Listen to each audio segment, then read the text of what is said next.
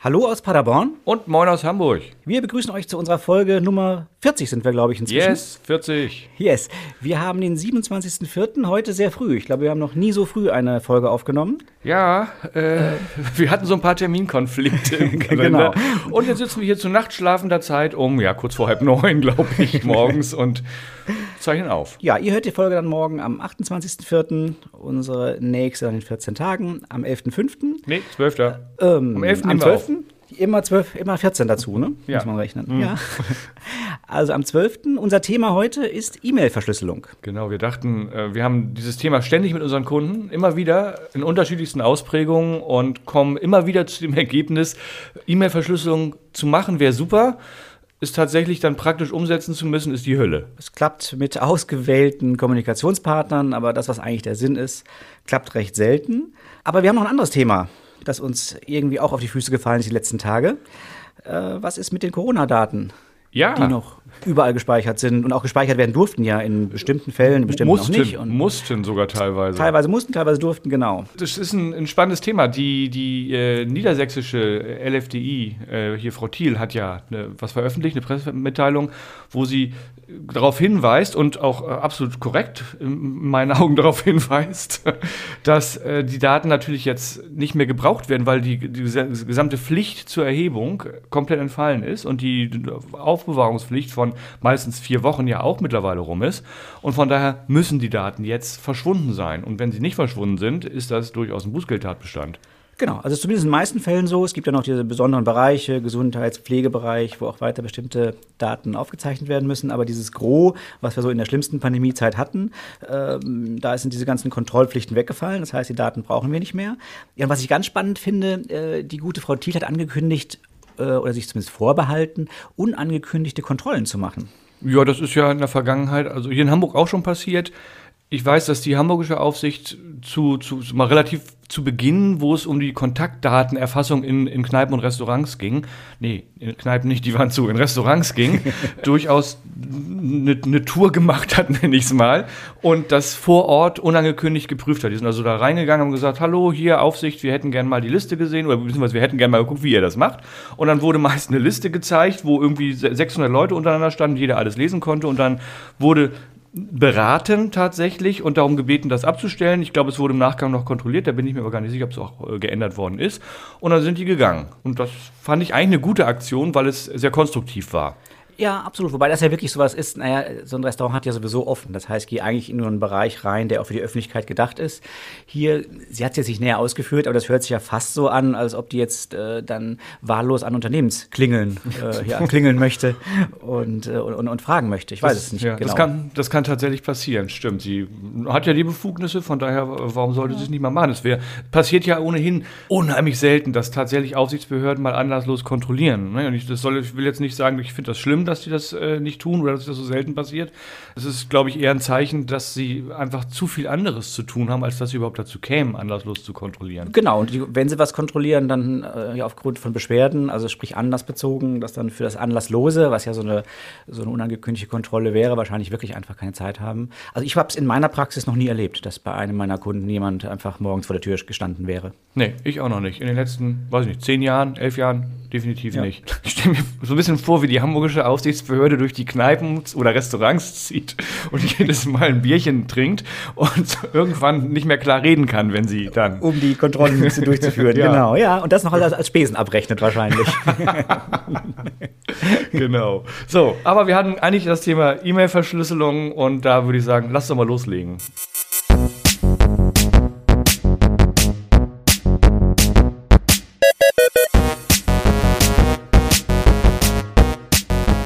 Dieser Podcast enthält Informationen rund um das Thema Datenschutz und ist durch unsere persönliche Meinung geprägt. Keinesfalls stellt er eine Rechtsberatung dar.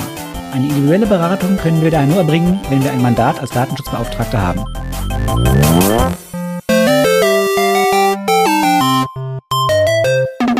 E-Mail-Verschlüsselung. Vielleicht erstmal, warum muss man das überhaupt machen? Ähm, naja, im Endeffekt ist es einfach eine TOM, also eine technisch-organisatorische Maßnahme, die ich ergreifen muss.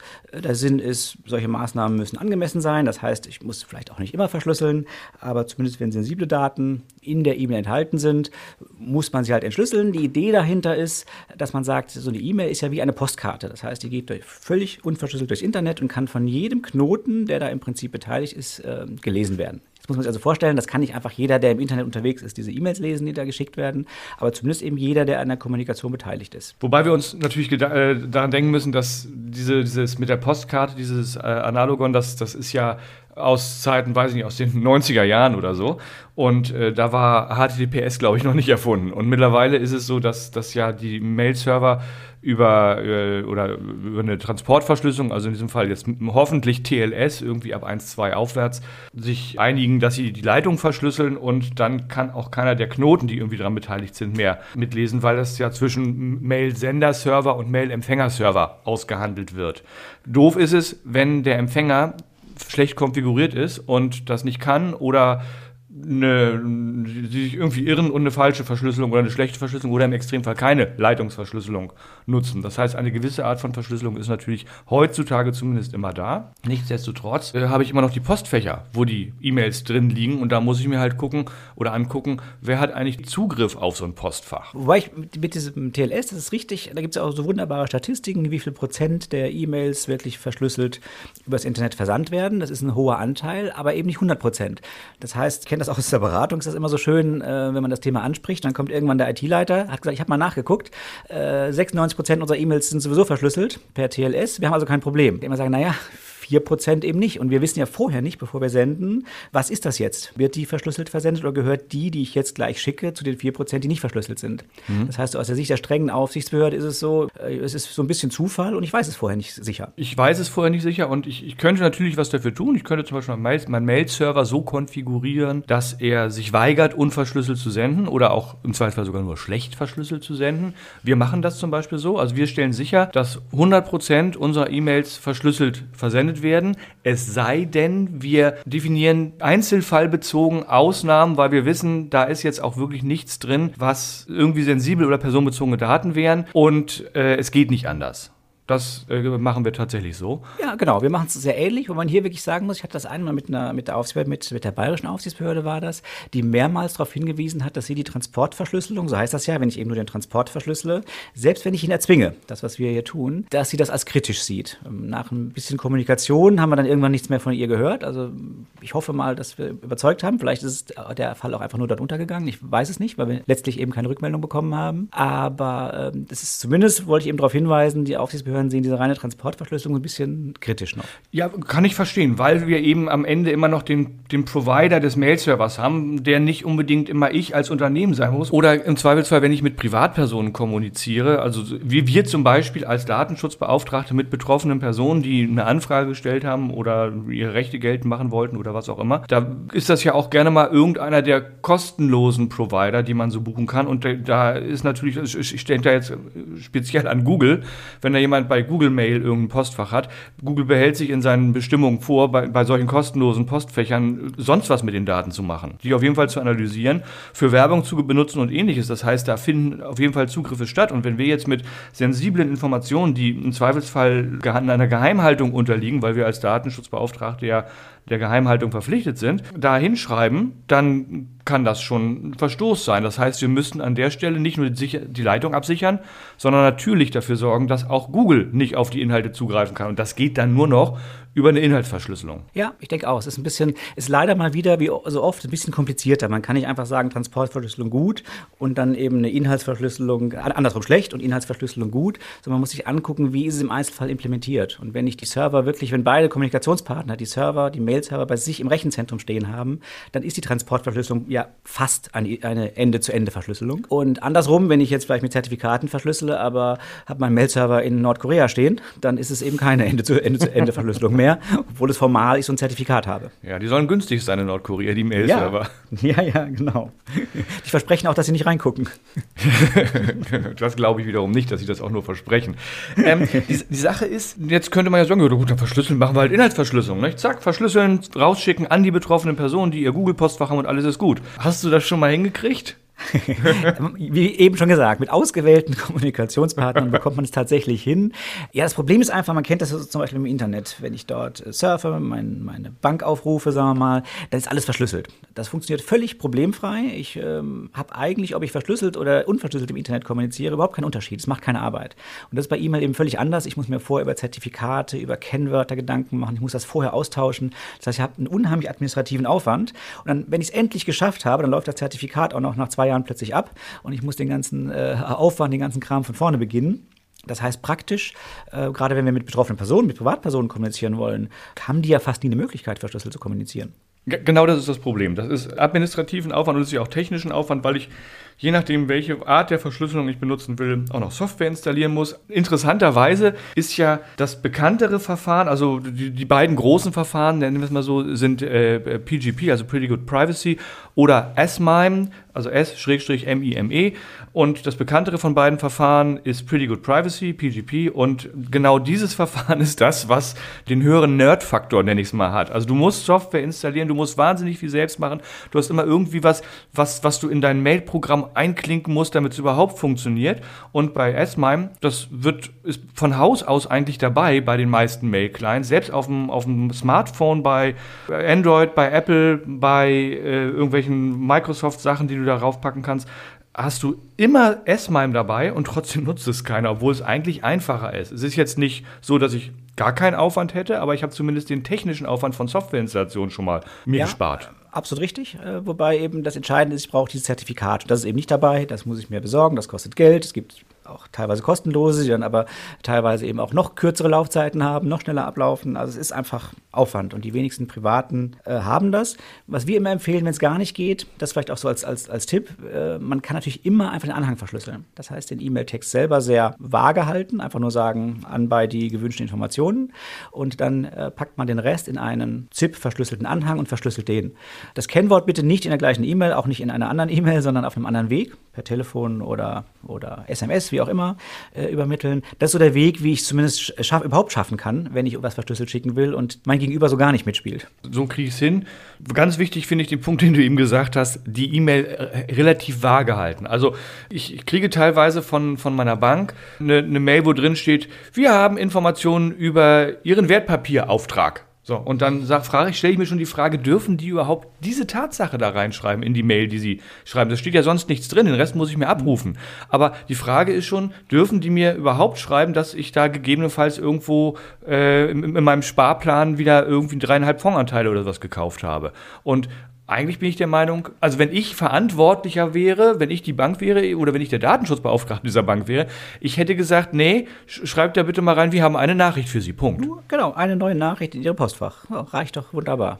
Alles andere finde ich schon äh, zu, zu riskant in Sachen Offenlegung von irgendwelchen Informationen. Gerade ja, weil ja Banken dann auch, natürlich haben die auch mit, mit äh, Unternehmen zu tun, ganz klar, aber die haben eben auch einen wahnsinnig großen Privatkundenanteil, wo wir dann direkt eine Offenlegung von im Zweifelsfall personenbezogenen Daten haben, weil wir wissen, da macht Person X irgendwas mit Wertpapieren. Ja, ein anderer Punkt, den ich sehr interessant finde, ist mal die Überlegung, wann muss ich eigentlich E-Mails verschlüsseln? Also ich finde so als, äh, als, als Idee, als Richtlinie ganz interessant, dass ja Shops, bei denen man bestellt im Internet, eigentlich nie verschlüsseln. Und da habe ich auch noch nie von der Behörde gehört, dass sie das kritisieren. Das heißt, das scheint so ein, so, so ein Punkt zu sein, wo man sagt, das ist noch in Ordnung. Äh, ja, und das kann durchaus sensibel sein. Es kann ja sein, dass ich hier, was, was auch immer, neue Blöcke für das Unternehmen bestelle. Aber es kann ja auch sein, dass ich Hygieneartikel bestelle oder sonst sensible Dinge. Und das geht eigentlich alles unverschlüsselt. Und ich habe noch nie Kritik daran gehört. Oder siehst du das anders? Nee, sehe ich genauso. Ähm, ich stelle mir jetzt gerade vor eine Online-Apotheke und ich bestelle da, äh, ich weiß nicht, ob ich also irgendwie Krebsmedikamente oder ähnliches. Ja. Wenn das in der äh, Bestätigungs- E-Mail drin steht, Sie haben jetzt äh, eine Packung Krebsmedikamente bestellt, dann ist das ja schon, sind das schon sehr sensible Daten, weil das lässt ähm, auf mich schließen, weil die, die Medikamente werde ich mit hoher Wahrscheinlichkeit nicht frei verkäuflich kriegen, sondern die werden rezeptpflichtig sein. Das heißt, ich war beim Arzt deswegen und üblicherweise kannst du in Online-Apotheken ja auch nur für dich selbst bestellen und nicht für irgendjemanden. Ich kann ja nicht dein Rezept nehmen und sagen, ich bestelle das mal mit deinem Rezept. Das werden die nicht machen. Von daher sind da schon Informationen dabei, die man dann auch rauslesen kann, die in dem Fall dann Gesundheitsdaten, also sag mal besonders geschützte, besondere Kategorien personenbezogener Daten Artikel 9 sind. Ja, absolut. Ich habe mir gerade mal, weil ich äh, recht selten, aber ab und zu mal bei einer Shop-Apotheke bestelle, habe mir es gerade rausgesucht, ja. Ich sehe hier tatsächlich in einer unverschlüsselten E-Mail exakt, was ich wann gekauft habe. Also ich glaube, dass das auch ein Grenzfall ist, wo, was eine Behörde vielleicht auch kritisch sehen würde. Kann ich mir schon vorstellen. Aber zumindest, der, so, solange wir unterhalb dem medizinischen Bereich bleiben, unterhalb der besonderen Kategorien personenbezogener Daten, scheint das so akzeptiert zu sein. Ja, wahrscheinlich schon. Die Frage ist, was ist, wenn ich jetzt zum Beispiel in, in einem äh, Online-Sex-Shop bestelle so, und, und kaufe da, da. gibt andere, ja, natürlich. Kauft da im Zweifelsfall äh, äh, irgendwelche Spielzeuge oder auch Videos, da kann man ja schon Sachen draus ablesen. Ja, ich wollte damit nur äh, so, so, darauf hinaus, dass man sich das vielleicht so als Richtlinie nehmen kann. Alles, was so geschäftliche Kommunikation ist, wo es also durchaus auch um, um Zahlungen, um Geldfluss geht, aber eben ohne jetzt Bankdaten, was man direkt zum Missbrauch verwenden würde, das ist so ein Bereich, der wohl unverschlüsselt noch machbar ist. Würde ich auch so sehen, ja. Genau. Auf jeden Fall drin sind wir immer dann, wenn wir besondere Kategorien haben, wenn es Finanz-, Gehaltsdaten sind, wenn es irgendwie Daten, mit denen Missbrauch betrieben werden kann dann wäre auf jeden Fall die Pflicht zur Verschlüsselung gegeben. Häufig haben wir das ja auch äh, gerade im medizinischen Bereich. Niedergelassene Ärzte sind ja auch technisch dann meistens oder manchmal nicht ganz so auf der, auf der Höhe. Ähm, und die bieten das dann an, dass man sagt, naja, ich schicke Ihnen gern die Sachen per E-Mail, wenn Sie mir einwilligen, dass ich Ihnen unverschlüsselt schicken darf. Ja, geht so nicht. So, von, von, von, ja, von hinten, so nicht, genau. wir es mal von hinten auf. Ja, so würde ich auch sagen, geht's nicht. Also grundsätzlich muss äh, natürlich auch ein Arzt sich äh, A, erstmal an, seinen, äh, an seine Schweigepflicht halten und die wäre damit potenziell äh, schon verletzt, wenn das unverschlüsselt verschickt wird. B, muss der Arzt sich aber natürlich auch an den Datenschutz halten und der Datenschutz sagt, Daten, die personenbezogene Daten, insbesondere wenn es sich um äh, Gesundheitsdaten handelt, müssen dem Stand der Technik äh, entsprechend und so weiter verschlüsselt, geschützt sein.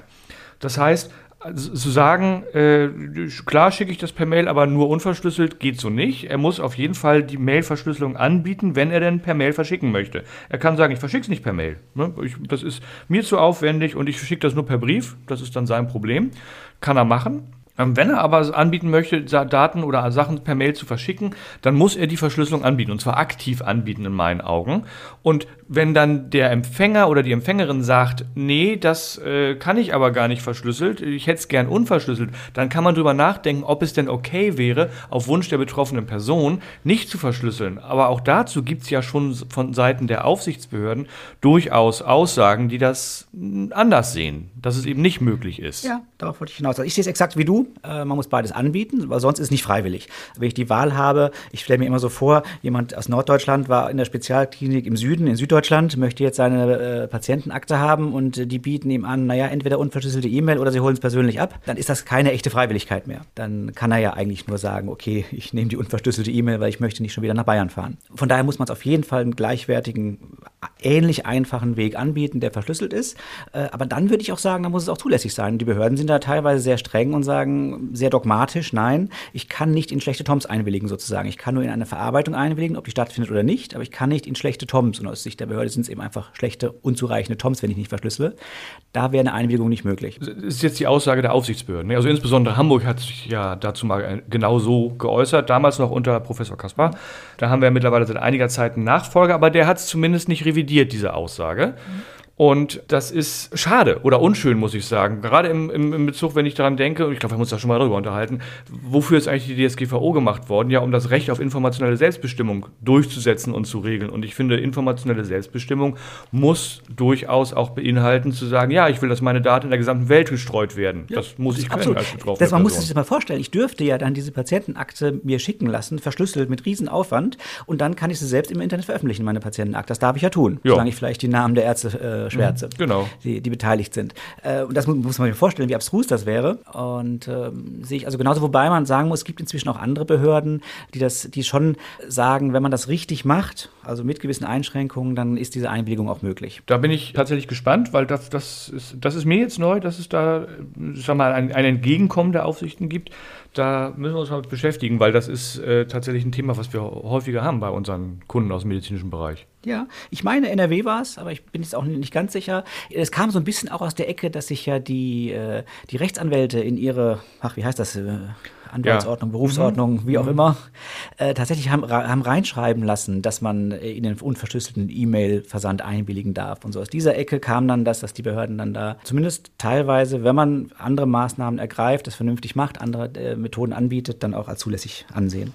Okay, das wäre ja erfreulich. So, wir sind gut in der Zeit, also fortgeschritten in der Zeit. Ja. Ähm, hast du noch was zum Thema E-Mail-Verschlüsselung?